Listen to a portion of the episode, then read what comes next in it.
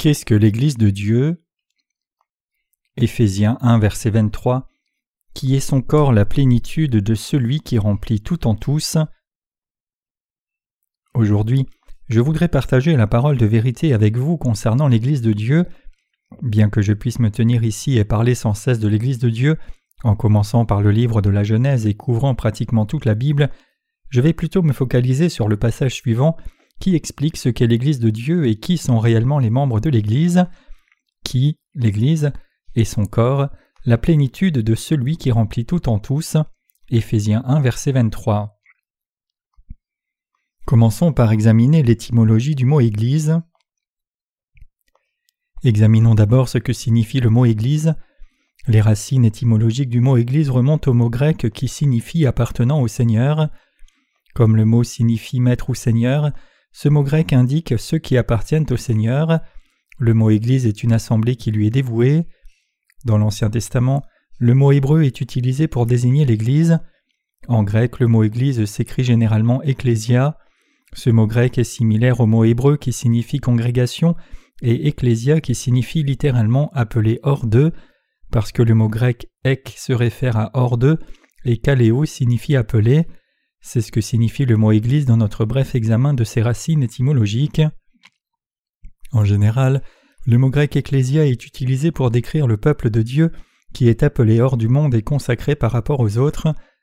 Dans le Nouveau Testament, sur la base de l'enseignement de Paul en particulier, l'Église est comprise comme un concept spécial qui définit le corps de Christ. Je répète seulement ce que disent les concordances bibliques au sujet de l'Église. Comme mentionné, les origines du mot Église remontent au mot grec qui signifie appartenir au Seigneur. Dans le Nouveau Testament, le mot grec ecclésia, congrégation, est utilisé pour désigner l'Église, et le mot hébreu équivalent dans l'Ancien Testament se trouve. En bref, le mot Église signifie assemblée appelée hors d'eux, désignant le peuple de Dieu appelé hors du monde et consacré par rapport aux autres. Donc nous pouvons définir l'Église comme l'assemblée de ceux qui appartiennent au Seigneur, ou l'assemblée de ceux qui sont appelés hors du monde.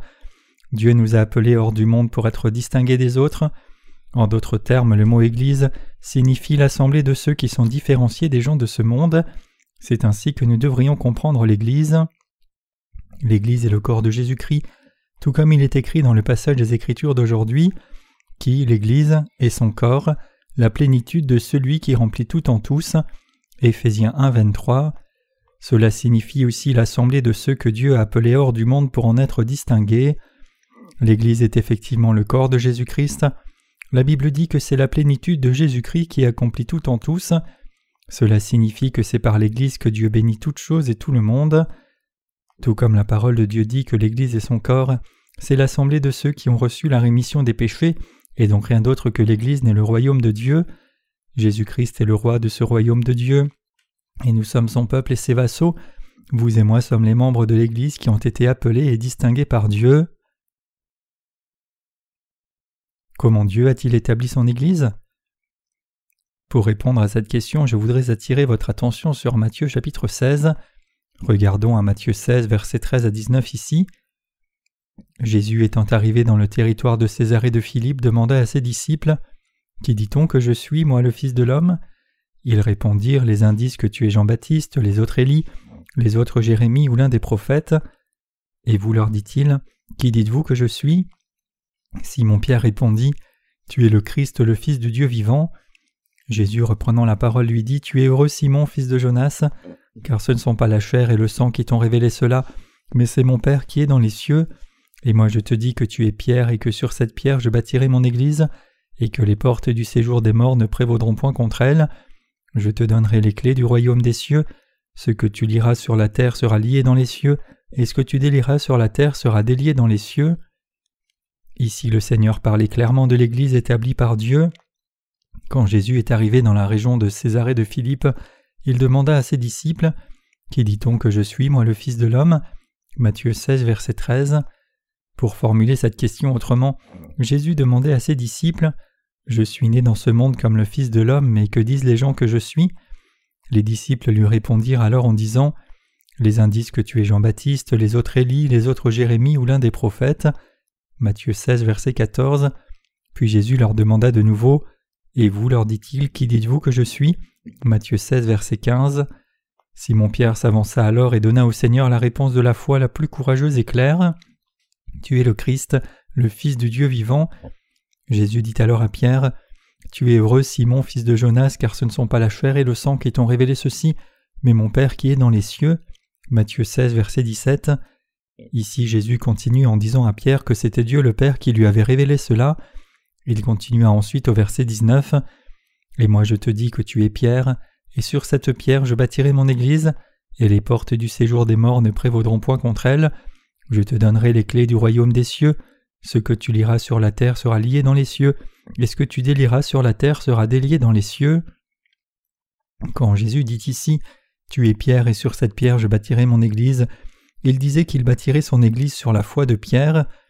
Quand Pierre a confessé sa foi à Jésus et dit Tu es le Christ, le Fils du Dieu vivant, Jésus le recommanda pour sa foi et lui dit Ce n'est pas quelque chose que tu as appris de toi-même, mais c'est ce que Dieu le Père t'a révélé. Et il continua ensuite à dire à Pierre Sur ce roc, c'est-à-dire sur ta foi, je bâtirai mon Église. Pourquoi Jésus a-t-il dit cela à Pierre? Le Seigneur expliquait cela ici pour que nous voyions comment Dieu a établi son Église. Au temps de Jésus, certaines personnes disaient qu'il était Jean-Baptiste, d'autres Élie et d'autres Jérémie ou l'un des prophètes. Au contraire de tout cela, Pierre confessa au Seigneur Tu es le Christ, le Fils du Dieu vivant. Matthieu 16, verset 16.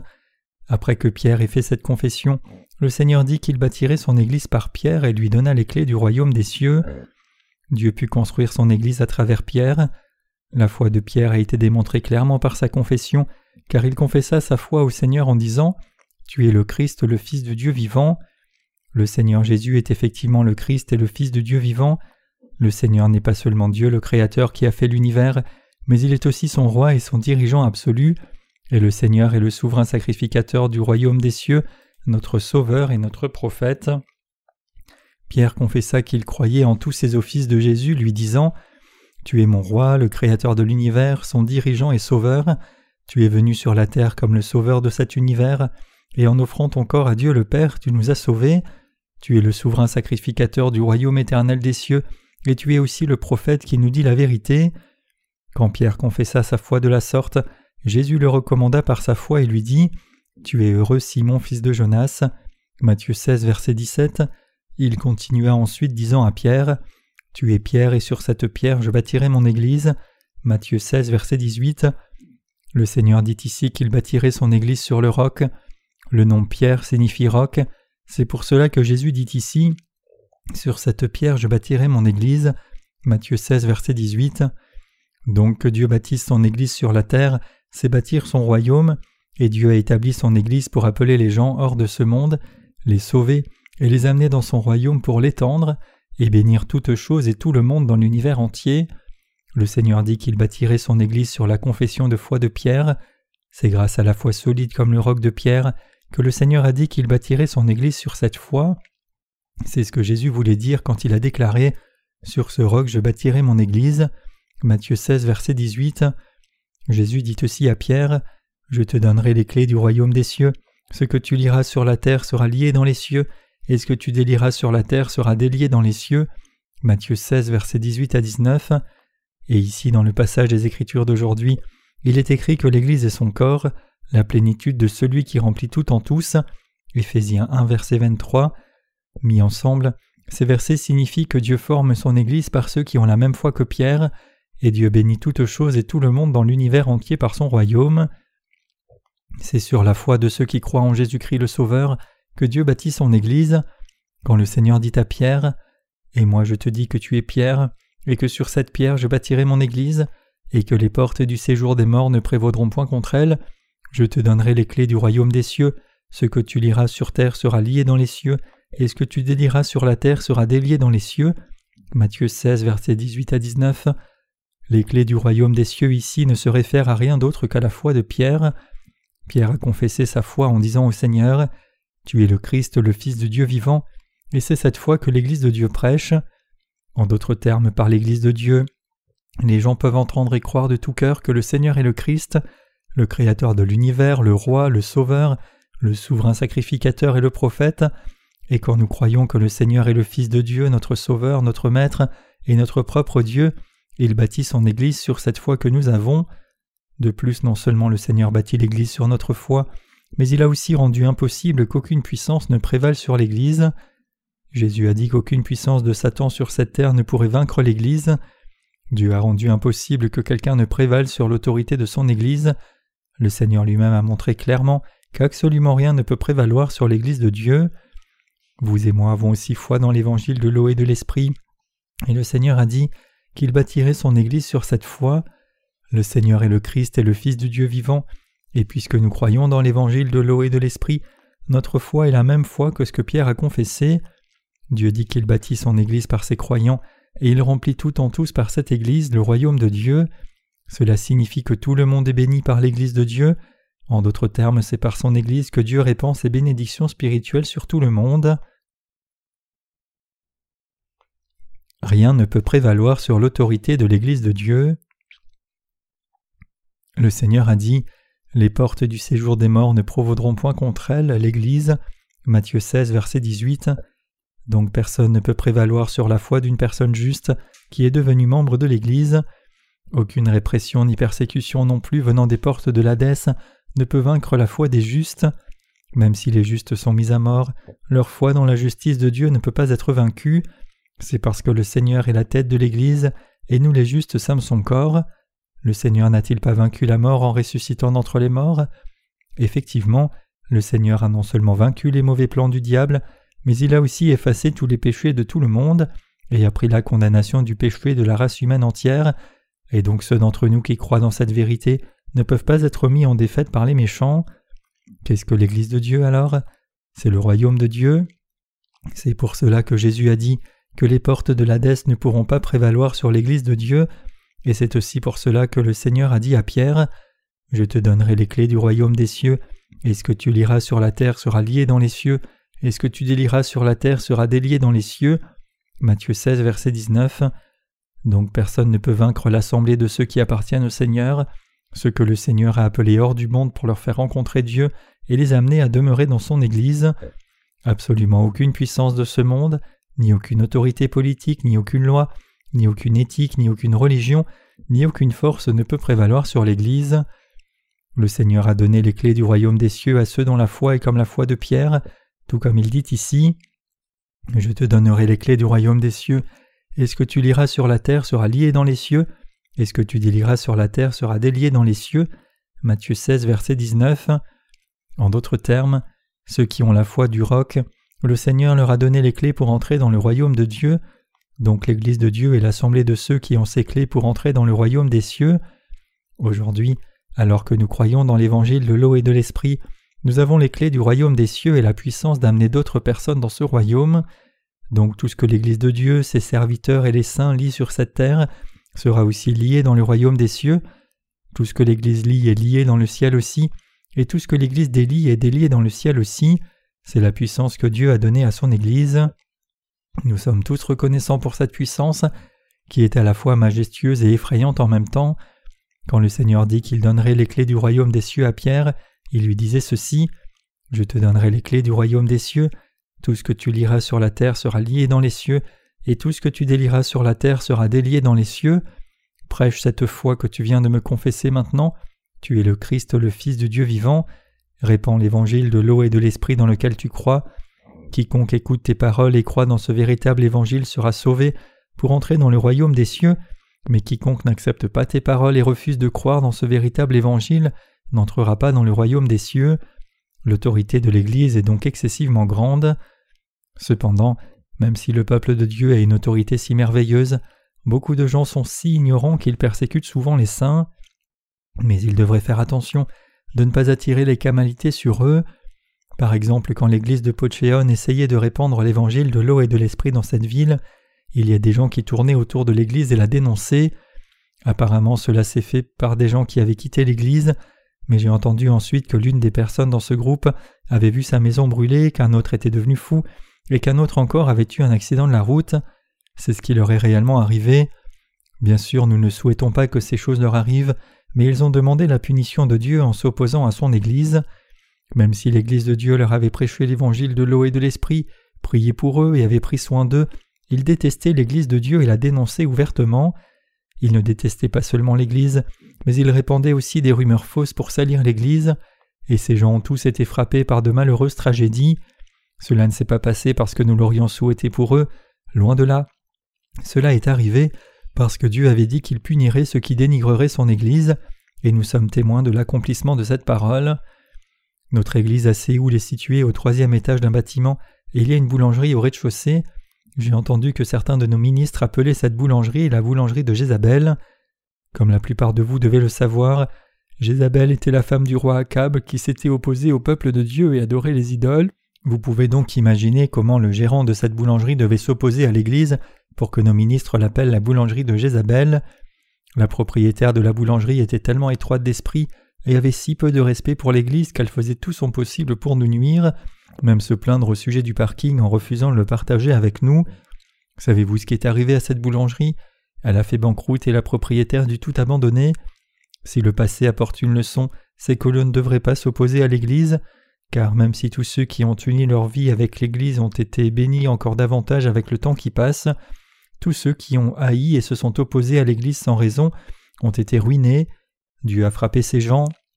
Cela nous montre clairement que personne ne peut prévaloir sur la puissance de l'Église. La puissance de l'Église de Dieu est excessivement grande. Jésus dit Ce que vous lirez sur la terre sera lié dans les cieux, et ce que vous délirez sur la terre sera délié dans les cieux. Matthieu 16, verset 19. Ce passage signifie que quiconque croit de tout cœur en l'évangile prêché par l'Église de Dieu peut être sauvé pour entrer au ciel. L'Église de Dieu prêche l'évangile de l'eau et de l'esprit à tout le monde. Quiconque écoute cet évangile et y croit peut recevoir la rémission des péchés, mais quiconque ne croit pas en cet authentique évangile prêché par l'Église de Dieu ne peut pas recevoir la rémission de ses péchés. Donc c'est l'Église qui détermine si quelqu'un est sauvé de ses péchés ou non. Si l'Église dit à certaines personnes qu'elles ne sont pas encore sauvées et qu'elles sont toujours destinées à l'enfer, alors elles finiront certainement en enfer.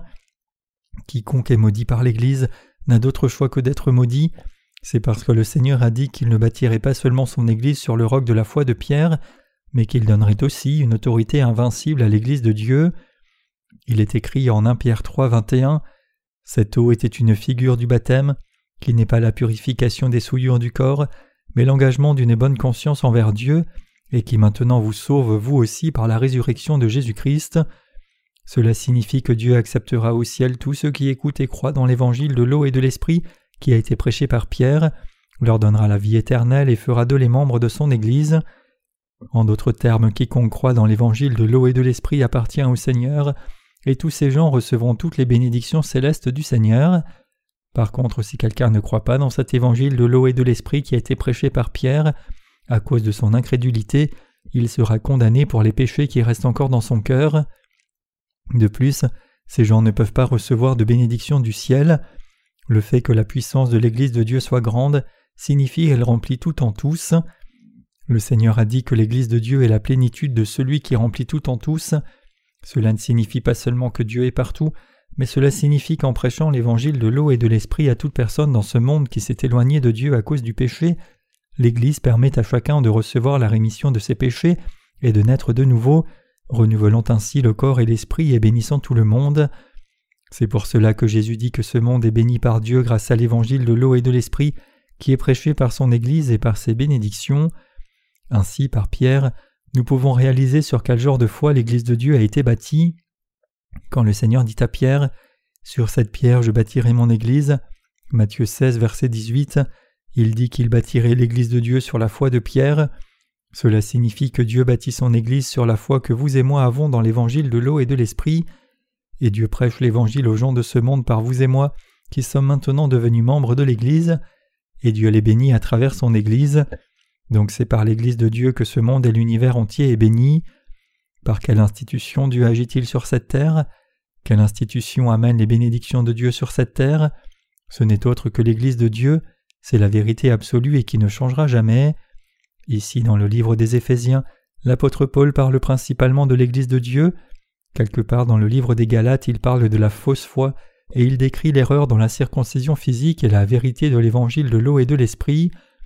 La pratique de la circoncision de l'Ancien Testament a changé aujourd'hui en des prières de repentance, et l'apôtre Paul enseigne combien c'était erroné et comment cela avait éloigné tant de chrétiens de l'Église de Dieu et du véritable Évangile. L'apôtre Paul nous dit de demeurer fermement dans l'Évangile de l'eau et de l'Esprit auquel il croyait. Et ici dans le livre des Éphésiens, il parle de l'Église de Dieu, nous enseignant qu'avant même la fondation du monde, Dieu nous avait choisis et prédestinés en Christ pour nous sauver, pour rassembler toutes choses qui sont dans les cieux et sur la terre. L'apôtre Paul dit que Dieu le Père a fait de nous ses enfants en Jésus-Christ par l'évangile de l'eau et de l'esprit, et qu'il a bâti son Église sur cette foi authentique que nous avons. Cela signifie que quiconque croit dans l'évangile de l'eau et de l'esprit appartient à Dieu, à Christ et à l'Église. Nous devons tous réaliser ce que Dieu a fait pour nous par son Église. Nous devons réaliser clairement que Dieu agit par son Église, et nous devons saisir ici que chaque bénédiction vient par l'Église de Dieu, et que la volonté de Dieu est aussi accomplie à travers son Église. Donc même si j'admets que je suis moi-même sans puissance et inapproprié, puisque je crois dans l'évangile de l'eau et de l'esprit que le Seigneur nous a donné, j'ai toute confiance que le Seigneur me bénit et agit dans ma vie à travers l'Église de Dieu. Dieu a amené son Église à soutenir le ministère de l'évangile de l'eau et de l'esprit, et il a fait de nous les croyants ses ouvriers pour prêcher cet évangile du salut dans le monde entier. Dieu répand ses bénédictions spirituelles du ciel sur tous ses serviteurs, tous ses ouvriers et tous ses saints qui demeurent dans son Église. Étant venus dans l'Église de Dieu en croyant dans l'évangile de l'eau et de l'esprit, nous avons réalisé notre méchanceté, et nous suivons donc le Seigneur en obéissance même si nos actes sont imparfaits. De plus nous croyons que le Seigneur nous récompensera infailliblement avec de grandes bénédictions, et nous croyons aussi que Dieu bénira tout ce que son Église fait, aussi longtemps que ce n'est pas contre sa volonté, et que Dieu nous bénira corps et esprit, nous qui avons uni nos cœurs à l'Église de Dieu pour faire son œuvre fidèlement. C'est pour cela que le pouvoir de l'Église de Dieu est si grand. Mes chers croyants, les portes de l'Hadès ne prévaudront pas sur nous qui sommes nés de nouveau. Matthieu 16, verset 18. Même si nos corps sont mis à mort, nous vivrons à nouveau. Par la première résurrection, Apocalypse 20, verset 5 à 6, nous serons ramenés à la vie pour vivre pour toujours avec Christ. Par contre, ceux qui nous persécutent seront ressuscités au moment de la seconde résurrection pour être jetés pour toujours dans le feu de l'enfer qui n'a pas de fin. Incapables de mourir, ils souffriront pour l'éternité, et ce n'est autre que l'autorité du Seigneur qui accomplit cela. Mes chers croyants, quand notre Seigneur est venu sur cette terre, il a pris nos péchés par son baptême, a versé son sang à mort sur la croix, et ressuscité d'entre les morts en trois jours. Tout comme le Seigneur est ressuscité, tout être humain ressuscitera aussi.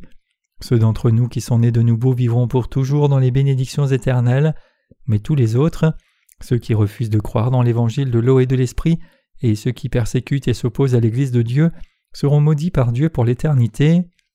Dieu ne peut pas tolérer ces gens qui s'opposent et persécutent son Église. Il n'y a personne sur cette planète qui se soit opposé à l'Église de Dieu et qui ait prévalu sur elle. Je ne suis pas certain que vous ayez eu l'occasion de voir le film Covadis. Ce film parle du règne de l'empereur romain Néron et sa persécution terrible sur les saints. Cet empereur Néron n'a pas été le seul à réprimer les chrétiens, beaucoup d'autres empereurs romains les ont aussi persécutés. Quand nous récitons le credo des apôtres, nous disons Je crois en Dieu le Père Tout-Puissant, Créateur des cieux et de la terre, et en Jésus-Christ son Fils notre Seigneur, qui a été conçu par l'Esprit Saint né de la Vierge Marie, qui a souffert sous Ponce Pilate. L'homme nommé Pilate apparaissant ici dans le credo des apôtres était le gouverneur général d'Israël envoyé par l'empereur romain. Pilate a présidé la trahison de Jésus dans son tribunal, et même s'il savait que Jésus était innocent, il a rendu un verdict injuste parce qu'il avait peur de susciter une révolte parmi les foules israélites. Quand les gens d'Israël ont demandé à Pilate de crucifier Jésus, il leur a d'abord dit Comment puis-je le crucifier alors qu'il est innocent? Les Juifs lui dirent alors Que son sang retombe sur nous et sur nos enfants. Matthieu 27, verset 25. Donc Pilate accéda à la demande des Israélites et condamna Jésus à mort. Mais que s'est-il passé pour tous ceux qui ont persécuté Jésus et les saints? Les Juifs qui ont persécuté Jésus comme cela ont tous été maudits pour souffrir pendant les générations à venir, tout comme les empereurs romains qui ont persécuté les chrétiens ont aussi été maudits. C'est un fait historique qui s'est réellement produit dans l'Église de Dieu. C'est pour cela que Jésus a dit que les portes de l'Hadès ne prévaudraient pas contre l'Église de Dieu. Les gens du monde s'opposent à l'Église de Dieu seulement parce qu'ils ne connaissent pas sa puissance.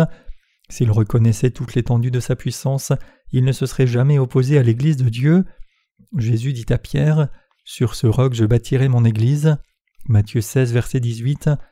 Par là Jésus voulait dire qu'il bâtirait son Église sur la foi solide comme le roc de Pierre. Pierre a confessé au Seigneur Tu es le Christ. Matthieu 16, verset 16. Et cette confession signifie que Pierre croyait dans le Seigneur comme le Créateur de cet univers. Et il croyait aussi que Jésus-Christ était le roi, le souverain sacrificateur et le prophète. Le Seigneur était venu sur la terre avec ses trois offices, et par la vérité de l'eau et de l'esprit, il nous a sauvés des péchés du monde et a accompli notre salut.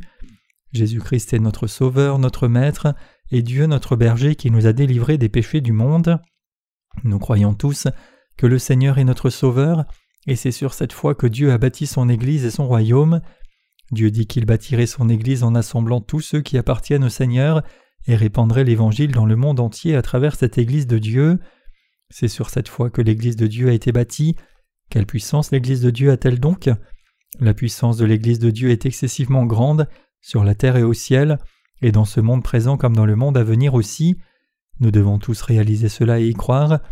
Bien sûr, je ne dis pas que nous les croyants avons une telle puissance matérielle, je ne dis pas non plus que nous devrions la rechercher, mais mon point de vue c'est que l'Église de Dieu a le pouvoir d'accomplir tout en tous. Puisque le Seigneur lui-même est la tête de l'Église, son maître et son roi, et qu'il a cette puissance, il bénit ceux qui obéissent aux instructions de l'Église et punit ceux qui n'obéissent pas.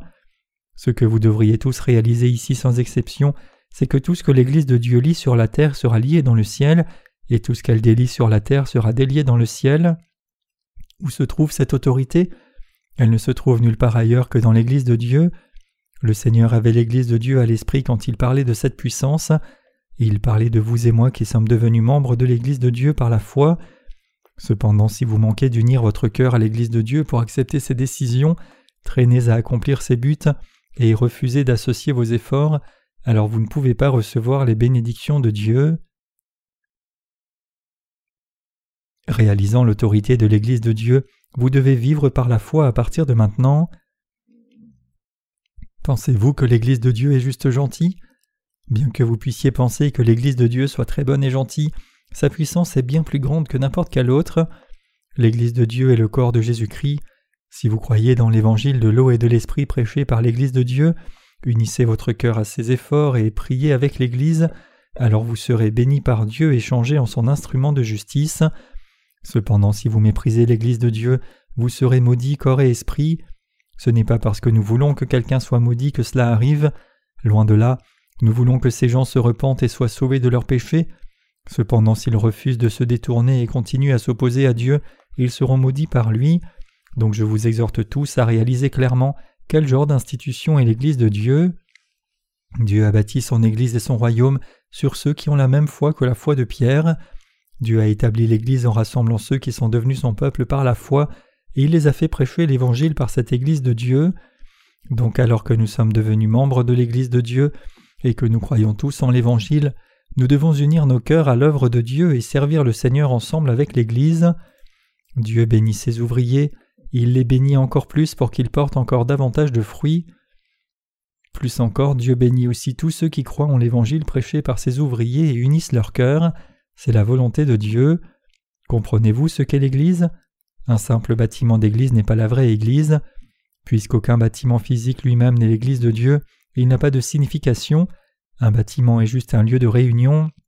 L'Église de Dieu, c'est là où ceux qui sont nés de nouveau en croyant dans l'évangile de l'eau et de l'esprit et sont sortis du monde sont assemblés pour vivre avec Jésus-Christ en obéissance à la volonté de Dieu. L'Église de Dieu est l'institution qui partage les bénédictions de Dieu avec tout le monde. Si vous voulez recevoir les bénédictions de Dieu, alors vous devez demeurer dans son Église. L'Église de Dieu est aussi l'institution qui juge ce monde. Tout ce que l'Église de Dieu dit vrai est vrai, et tout ce que l'Église de Dieu dit faux est faux. Les catholiques clament que Pierre était le premier pape, puisque le Seigneur lui a dit Je te donnerai les clés du royaume des cieux.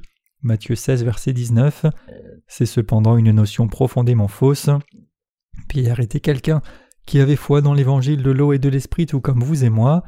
Il était un croyant dans l'évangile de l'eau et de l'esprit, et il confessa au Seigneur Tu es le Christ, le Fils du Dieu vivant.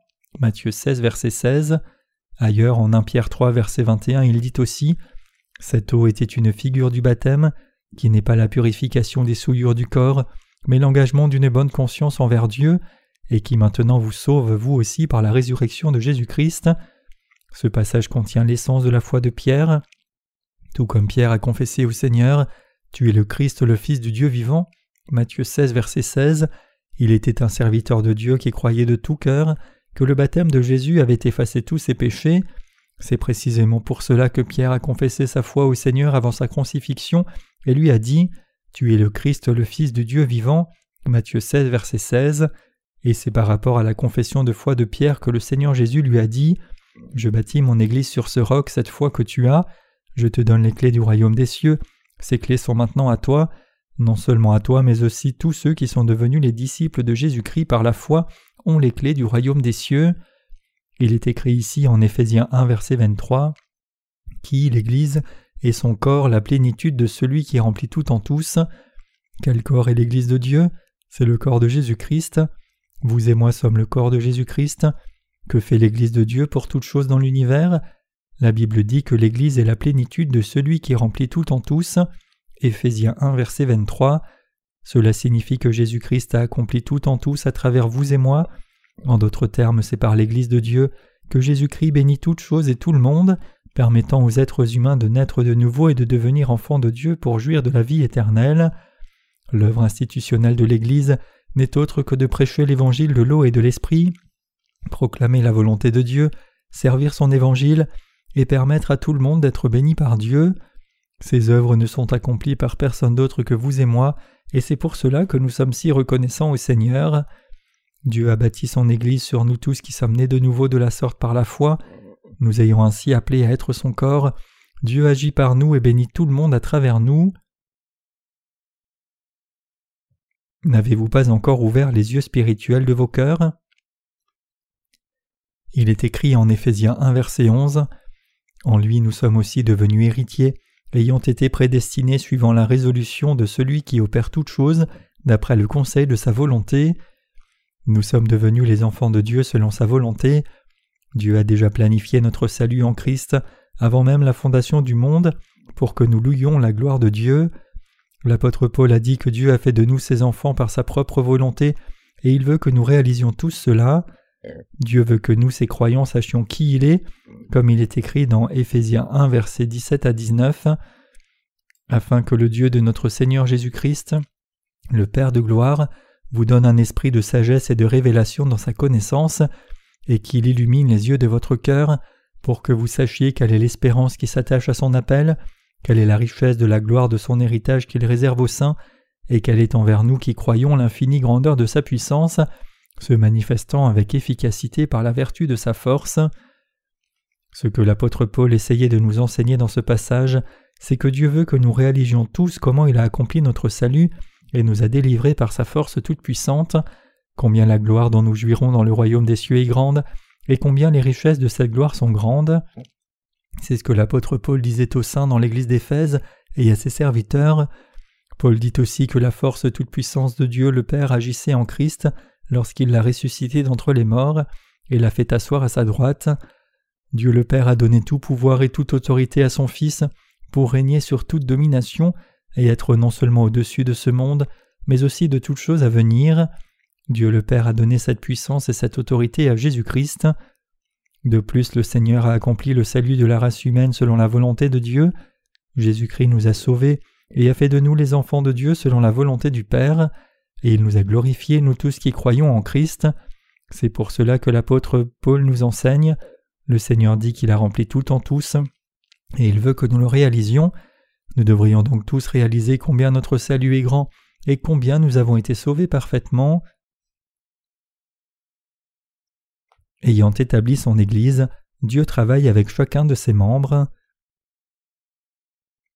Tous les domaines des cieux et de la terre créés par Dieu lui obéissent. Bien que certains anges se soient révoltés contre Dieu en désobéissance, Jésus-Christ a fait maintenant fléchir toutes choses devant Dieu le Père, le Fils et le Saint-Esprit en soumission, car il est venu sur la terre et a fait de nous les enfants de Dieu. Et Dieu a fait de Jésus-Christ la tête de l'Église au-dessus de toutes choses, disant que l'Église est son corps, la plénitude de celui qui remplit tout en tous. Éphésiens 1 verset 23. Comme Dieu a placé son Église dans ce monde, il agit et règne par cette Église. Cela signifie que Dieu nous a donné une assemblée où il peut agir. C'est ce que Dieu nous dit à travers la Bible. Dieu nous a donné son Église, et cette Église est le lieu où Dieu nous a appelés pour nous sauver du péché, devenir ses enfants et demeurer avec lui. En établissant son Église et faisant de Jésus-Christ sa tête, Dieu nous a permis de vivre sous la direction du Seigneur. Comme la plupart des pays de nos jours ont un type de gouvernement local, le gouvernement local existait aussi dans l'Empire romain. En d'autres termes, quand Rome conquérait une nation, elle établissait souvent un organisme administratif semi-autonome pour régner sur la population de la nation conquise. En ce temps-là, les citoyens de Rome avaient beaucoup de privilèges et de droits. La citoyenneté romaine en elle-même leur donnait d'énormes privilèges.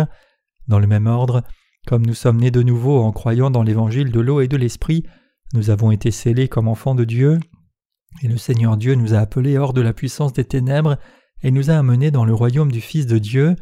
En bref, nous sommes devenus citoyens du royaume de Dieu. Ayant fait de nous ses propres enfants, Dieu nous a appelés à nous assembler dans son royaume. C'est l'Église de Dieu. Dieu parle et agit dans son Église. C'est par son Église que Dieu agit. Dieu dit que l'Église est son corps, il est sa tête et nous les croyants sommes les membres. Et Dieu agit à travers nous les membres de son Église. En d'autres termes, Jésus-Christ, la tête de l'Église, agit à travers vous et moi dans l'Église, qui est son corps. C'est ainsi que le Seigneur bénit toutes choses et tout le monde. Dieu nous a bénis de la sorte pour avoir part à sa gloire.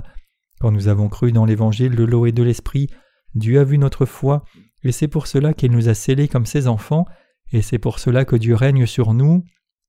Dieu règne sur nous comme notre roi, intervenant et agissant dans nos vies.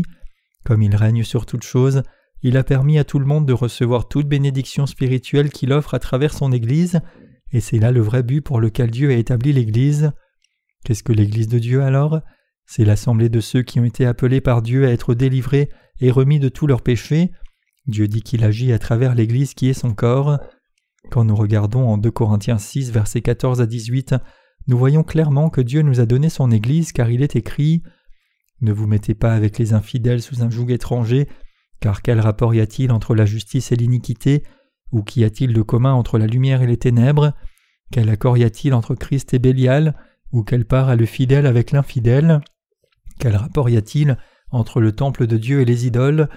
Car nous sommes le temple du Dieu vivant, comme Dieu l'a dit J'habiterai, je marcherai au milieu d'eux, je serai leur Dieu et ils seront mon peuple. C'est pourquoi sortez du milieu d'eux et séparez-vous, dit le Seigneur. Ne touchez pas à ce qui est impur et je vous accueillerai. Je serai pour vous un père et vous serez pour moi des fils et des filles, dit le Seigneur Tout-Puissant. Que se passerait-il s'il y avait des personnes qui ne sont pas nées de nouveau mélangées à l'Église de Dieu? Le Seigneur ne travaillerait pas dans une telle Église, il serait trop déçu et offensé pour travailler. De plus, la première chose que Dieu fait dans ces circonstances, c'est doter tous les non-croyants de l'Église. C'est pour cela que Dieu a enlevé beaucoup de non-croyants de notre Église. Ce n'est pas nous qui les avons mis hors de l'Église, mais c'est Dieu qui les a retranchés. Comment pourrions-nous, nous les croyants, avoir une communion avec des non-croyants? L'Église de Dieu est le rassemblement des personnes privilégiées que Dieu a appelées hors de la puissance des ténèbres et qui sont devenus les enfants de Dieu en croyant qu'il les a sauvés par l'évangile de l'eau et de l'esprit.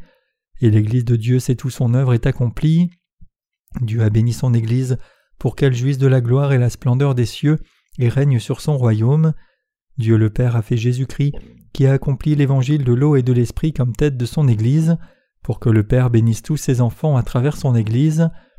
Ayant appelé tous ses enfants des gens de ce monde et les ayant sauvés de leurs péchés, Dieu leur dit J'habiterai et je marcherai au milieu d'eux, je serai leur Dieu et ils seront mon peuple. De Corinthiens 6, verset 16. En d'autres termes, Dieu nous dit ici Je marcherai parmi vous, vous sortirez du monde et en serez séparés, je vous recevrai alors et deviendrai votre Père et vous deviendrez mes enfants. Cela signifie que c'est Dieu lui-même qui bâtit son royaume, et il bénit ce royaume en agissant personnellement. Dieu a aussi planifié d'accomplir toute sa volonté et de bénir toutes choses à travers ce royaume, et il a accompli ce plan. Donc les justes ne peuvent pas être en communion avec les incrédules.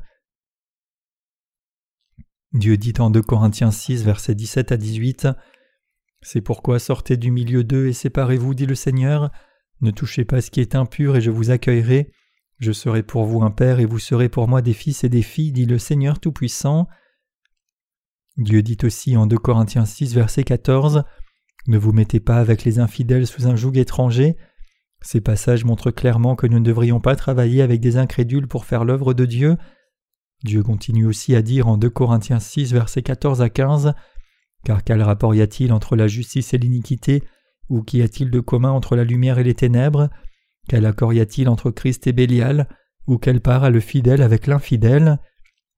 Cela signifie que nous sommes devenus distincts de tous les autres dans ce monde.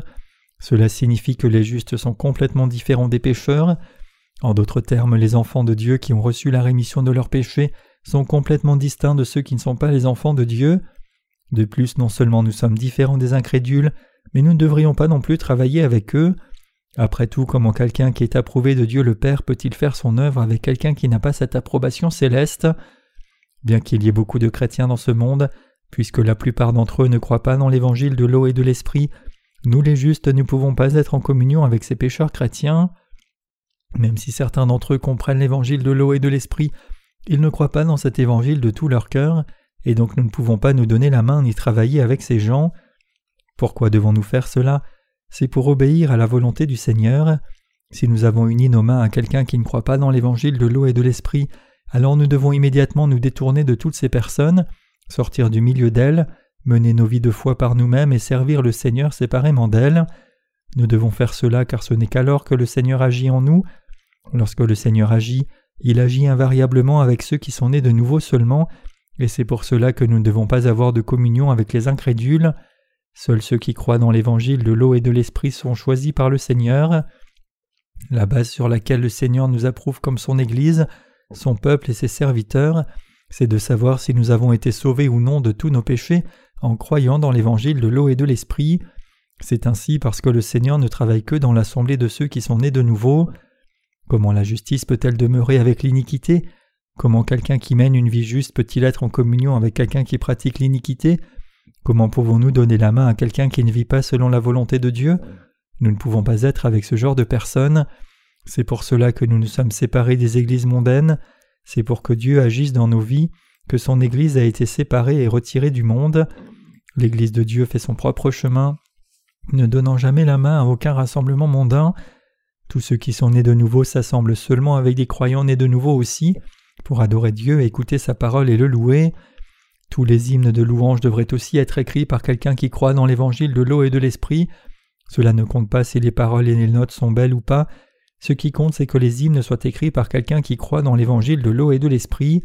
C'est pour cela que nous chantons seulement des hymnes écrits par des saints qui sont nés de nouveau en croyant dans l'évangile de l'eau et de l'esprit.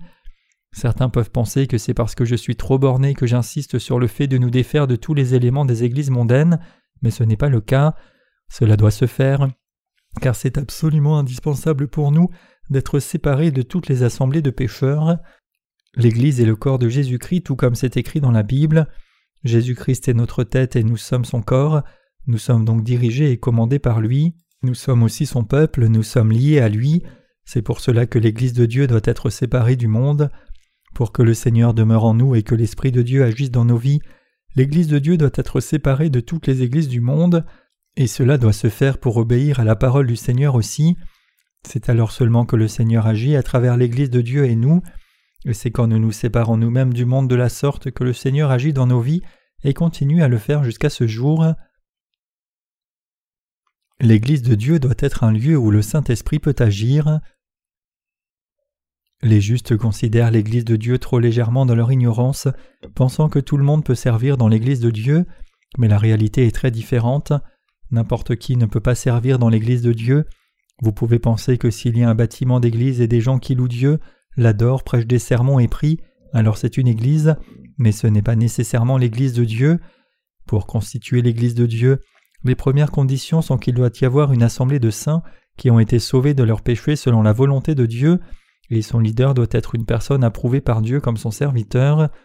Non seulement le serviteur de Dieu est indispensable, mais il doit aussi y avoir des enfants de Dieu rachetés, le lieu où ces gens sont assemblés pour étudier la parole de Dieu, la prêcher, l'écouter, prier Dieu, suivre Jésus-Christ et vivre par la foi selon la volonté de Dieu, c'est l'Église de Dieu. C'est par une telle assemblée que Dieu agit et accomplit sa volonté, et c'est l'Église de Dieu. Nous sommes une telle assemblée, tenant nos cultes et réunions de prière avec les croyants nés de nouveau, et louant Dieu et travaillant ensemble pour le servir. C'est l'Église de Dieu. L'Église de Dieu est l'assemblée de ceux qui ont reçu la rémission de leurs péchés selon la volonté de Dieu, c'est-à-dire que c'est l'assemblée de ceux qui ont reçu la rémission des péchés en réalisant et en croyant l'évangile de l'eau et de l'esprit, et qui ont discerné la volonté de Dieu pour vivre par la foi. Ce rassemblement n'est autre que l'Église de Dieu. Le seul fait qu'il y ait un bâtiment avec une croix sur le toit ne signifie pas que ce soit l'Église. Un tel endroit n'est pas non plus le royaume de Dieu, et ses membres ne sont pas le peuple de Dieu. Pour être exact, ce n'est rien de plus qu'une organisation religieuse, un endroit où des pécheurs se sont rassemblés pour chercher leurs intérêts mutuels selon leurs propres conseils et pensées humains, et où leurs propres volontés et leurs bonnes œuvres sont encouragées comme un moyen d'obtenir le salut. Dieu a personnellement établi son Église à travers ses serviteurs achetés, et ayant fait de nous ses enfants, il veut que nous réalisions toute révélation du ciel. Comme ses enfants, Dieu veut que nous connaissions réellement Jésus-Christ et que nous ayons toute sagesse et intelligence au sujet de Dieu. Dieu veut que nous réalisions comment il agit dans nos vies par Jésus-Christ et combien sa puissance est grande.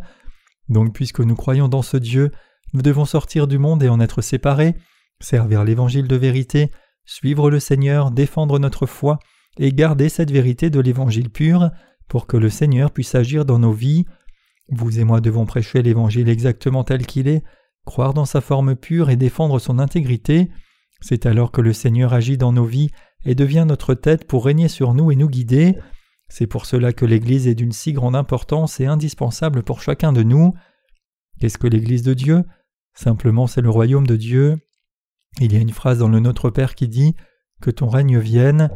Cela signifie que le Seigneur vient et agit dans l'Église de Dieu. Le Seigneur agit dans nos cœurs par l'Église de Dieu, et il intervient et agit dans tout ce que l'Église fait.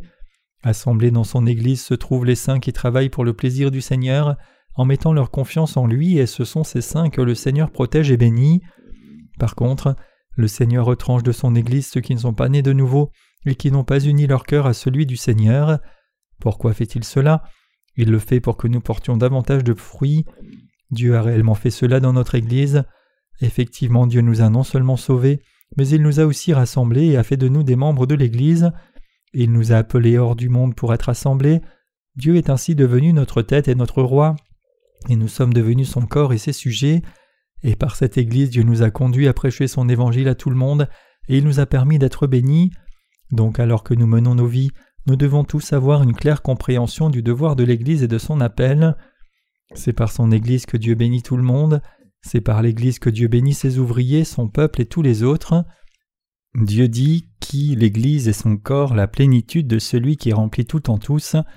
Éphésiens 1 verset 23. Il a montré qu'il agit invariablement à travers l'Église. Dieu travaille à travers son Église, à travers vous et moi qui sommes les membres de cette Église de Dieu. Vous devez réaliser clairement ici que Dieu n'agit pas à travers quelqu'un qui n'est pas né de nouveau. C'est seulement à travers son Église que Dieu se révèle et montre ce qu'il a fait pour nous et fera dans l'avenir. Il n'agit jamais par quelqu'un qui n'est pas né de nouveau, mais seulement par ceux qui sont droits à ses yeux, c'est-à-dire ceux qui sont nés de nouveau par l'évangile de l'eau et de l'esprit. Il y a des gens qui sont droits du point de vue de Dieu, peu importe qu'ils semblent inappropriés aux yeux humains, et c'est précisément par ces gens que Dieu agit. Quelle est la toute première chose que Dieu a faite pour bâtir son Église? Il a fait de nous ses enfants. Il est absolument indispensable que nous saisissions cela clairement. L'Église n'est pas venue à l'existence avant que ne paraissent les enfants de Dieu, mais plutôt Dieu a d'abord fait de nous ses enfants puisqu'il nous a assemblés pour bâtir l'Église son royaume.